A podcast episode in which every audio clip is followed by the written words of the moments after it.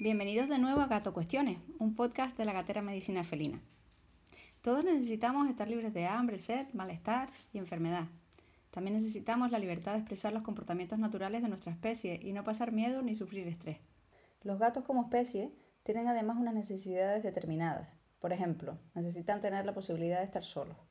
Esto no debería sorprendernos porque el antecesor del gato era un animal solitario, a diferencia del antecesor del perro o del Homo sapiens. Dependiendo de la genética, el ambiente y las experiencias que tenga durante las etapas más tempranas de su vida, incluida la gestación, las habilidades sociales del gato doméstico de hoy en día varían mucho de un individuo a otro. Cuando adoptamos un gato debemos garantizar unas condiciones que aseguren su bienestar y su salud. Necesitan un ambiente adecuado que ofrezca unos recursos determinados. Los gatos pueden adaptarse a vivir en el interior de una casa, pero este confinamiento perpetuo puede tener consecuencias graves, como en cualquier animal, incluido el ser humano. Durante la pandemia de COVID-19 todos hemos, aprendido de los efectos del confinamiento en carne propia y para evitar tener problemas con tu gato es importante evaluar el entorno que les ofreces, la presencia, la calidad de los recursos físicos y la oportunidad que le das de expresar determinadas conductas. No le dejes pasar hasta que las cosas empiecen a ir mal. Prevenir siempre es mejor que curar. El ambiente gatuno debe incluir recursos físicos, nutricionales, sociales, recursos relacionados con los comportamientos de marcaje, juego y eliminación. Un espacio libre de cosas que provoquen miedo y una rutina diaria relativamente predecible harán que el gato perciba que tiene cierto control sobre la situación. Este es el punto más importante para asegurar el bienestar de tu gato. Sobre todo si tienes más de un gato en casa, es importante que les proporciones varios lugares seguros y cómodos para evitar que compitan por la mejor cama. Los gatos de interior necesitan acceso sin restricciones a las áreas de descanso en los que los factores estresantes deben reducirse al mínimo. Algunos factores estresantes frecuentes en el hogar son, por ejemplo, los ruidos fuertes e impredecibles como el de la lavadora o el del lavaplatos, y la presencia de perros, otros gatos o niños que aún no han aprendido a interaccionar correctamente con el animal. Los gatos también necesitan lugares altos donde descansar y desde los que observar qué ocurre a su alrededor, sin que otros animales o personas puedan alcanzarles. No olvidemos que el gato es un cazador, pero que al mismo tiempo también puede ser presa de otros depredadores. Como lugares altos pueden servirnos, por ejemplo, nuestros propios muebles, un espacio en lo alto del armario o en lo alto de la nevera, pero también podemos crear lugares específicos para ello. En la página de enriquecimiento ambiental felino en Facebook, gestionada por nuestra compañera Tania Velasco Rubio, encontrarás un montón de ideas al respecto. Un lugar seguro y popular entre los gatos puede ser una simple caja de cartón o incluso su propio transportín en una habitación o en un área tranquila de la casa. Otra idea es usar puertas gateras electrónicas para que el acceso a una habitación determinada sea selectivo. Así se evita que otro gato o perro invada el escondite de cada gato. Aunque las dietas comerciales satisfacen generalmente las necesidades nutricionales del gato, la manera en que lo alimentamos no es la más apropiada. Lo habitual en casa es que el animal llegue al recipiente de comida y lo engulla todo de golpe. Sin embargo, en la naturaleza tendría que cazar, y para lograrlo primero tendría que explorar. Como la exploración en casa está limitada por el espacio del que disponemos, podemos utilizar puzzles de comida que obligan al animal a interactuar físicamente con ellos para llegar al alimento.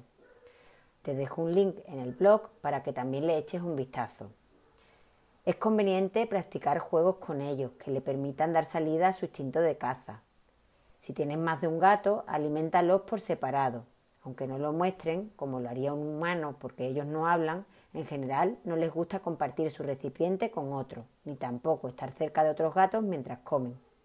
Preferiblemente tendría que estar fuera de la vista del otro gato y en una zona tranquila. Los gatos generalmente prefieren comer varias comidas pequeñas al día en lugar de una o dos comidas abundantes. Sin embargo, en gatos que viven exclusivamente en el interior, esto puede ser contraproducente porque ese acceso tan fácil al alimento en un entorno en el que estar aburrido no es difícil aumenta la ingesta de comida y conduce con frecuencia a la obesidad. En general, los gatos no beben mucho y en condiciones normales pues no pasa nada, porque su organismo está adaptado y compensa esta deficiencia concentrando mucho la orina. Sin embargo, Puede llegar un momento de su vida en el que la hidratación sea necesaria como parte de alguna terapia, por ejemplo, en enfermedades urinarias o en estreñimiento. En estos casos es muy útil haber acostumbrado al gato a comer comida húmeda y para conseguirlo debemos ofrecerlo durante el periodo en el que el gato es todavía sensible, que es cuando aún es pequeño y puede adaptarse a cosas diferentes. Las fuentes de agua corriente son un recurso muy atractivo para ellos que pueden favorecer también el consumo de agua. Elegir bandejas adecuadas para nuestros felinos es otro punto importante. Al orinar o defecar, se produce una secuencia de comportamientos que incluyen excavación, postura de eliminación y cobertura de los excrementos y la orina.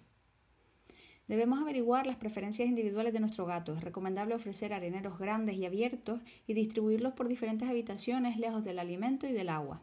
Lo recomendable es tener una bandeja por gato más una adicional. Las bandejas cubiertas a veces generan rechazo porque pueden atrapar los olores, pero algunos gatos valoran la privacidad que les brinda. Lo del tipo de arena también es cuestión de gusto, pero generalmente prefieren arena no perfumada de textura fina. La arena aglomerante tiene la ventaja de que facilita la limpieza de la bandeja. Un arenero limpio es indispensable para que el gato siga acudiendo a ella y no empiece a orinar o defecar en otras partes de la casa. Los excrementos deben ser retirados todos los días y debemos cambiar la arena completamente una vez a la semana. Para lavar la bandeja debemos usar agua y jabón o detergente diluido y evitar los productos con olores demasiado fuertes como la lejía. Es muy importante que la ruta del gato hacia el arenero no sea bloqueada por otro animal u otro elemento disruptivo, por ejemplo las aspiradoras automáticas que se mueven de manera errática. El ambiente social de tu gato incluye a todos los animales que comparten su espacio, aunque no todos los animales que conviven en el mismo hogar pertenecen al mismo grupo social. Incluso en hogares en los que solo hay dos gatos es muy posible que uno de ellos o ambos no se considere parte de un grupo social. Todo depende de la personalidad y de las particularidades sociales de cada gato y es necesario dejarle a él que elija si quiere interactuar o no, sobre todo al principio, mientras propietario y gato se están conociendo. Nuestra forma de interactuar generalmente conlleva un contacto físico de duración más bien larga e intensidad alta, los gatos prefieren contactos breves a través de encuentros de poca intensidad. Esta diferencia entre las formas de interacción de primates y felinos ocasiona a veces una molesta falta de comprensión mutua. A algunos gatos les gusta que su propietario le acicale y otros prefieren interactuar con ellos desde el juego. A la hora de introducir un nuevo gato en el hogar, se deben seguir unas pautas adecuadas.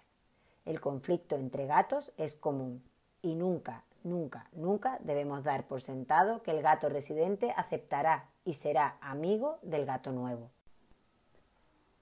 Cuando surge antagonismo entre ambos, es conveniente pedir ayuda a un experto en comportamiento felino. Para evaluar el grado de estrés asociado a las interacciones, es conveniente que aprendas a leer el lenguaje corporal y las expresiones de tu gato. Originalmente, el gato tenía un estilo de vida solitario y no necesitaba comunicarse con otros miembros de un grupo, por lo que sus mecanismos de comunicación pueden no resultarte tan obvios como los de otras especies más gregarias, como por ejemplo el perro. Las señales de alarma en interacciones entre gatos son relativamente fáciles de reconocer. Los animales se acechan, se dirigen ruidos intimidantes y se muestran el flanco, con las patas rectas y el pecho erecto, para parecer aún más grandes. Si ninguno retrocede, puede iniciarse una lucha entre ellos. Si en cambio se trata de un conflicto silencioso, el gato que se siente amenazado se aleja, pasa menos tiempo con la familia e intenta interactuar solo cuando el gato por el que se siente amenazado está lejos.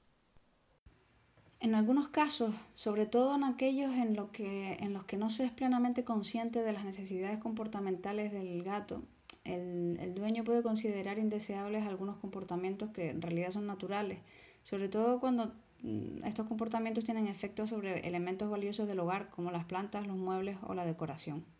El comportamiento de rascado es uno de ellos. El rascado ayuda a mantener las uñas en buen estado y además les sirve para marcar el territorio a través de las marcas visuales y de las feromonas. El sustrato favorito varía entre individuos, pero en general, para que cumplan su propósito, los postes de rascado deben tener una base amplia y estable, que no se tambalee, con una altura mínima de una vez y media el largo del animal, porque cuando ellos rascan apoyan las patas traseras y estiran todo el cuerpo.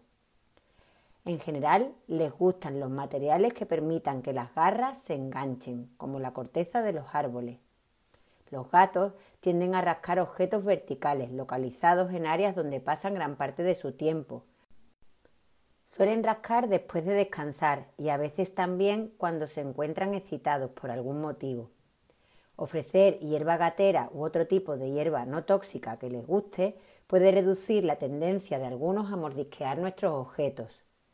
Puede ayudar ofrecerles regularmente algún tipo de novedad, como alimento con una textura diferente a la habitual o un juguete con catnip. Las plantas tóxicas como los lirios deben ser retiradas del hogar o colocadas en lugares seguros. El juego está estrechamente relacionado con los elementos del comportamiento depredador, acecho, persecución, salto e inmovilización de la presa.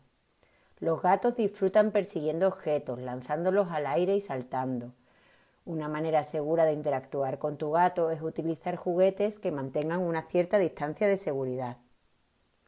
Se debe evitar jugar con las manos y con los pies, sobre todo mientras lo estás educando a una edad temprana, porque puede favorecer conductas inapropiadas como acechar, abalanzarse y morder. Los juguetes más populares son los de tipo caña de pescar, con una vara de cuyo extremo cuelga un hilo con un objeto pequeño, ligero y blando que simula una presa. Otros juguetes apreciados son las varitas. Les encantan los bolígrafos.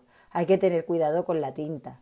Juguetes autopropulsados, siempre que el ruido que hace no les asuste. Bolas dentro de una caja o de la bañera y juguetes rellenos de hierba gatera.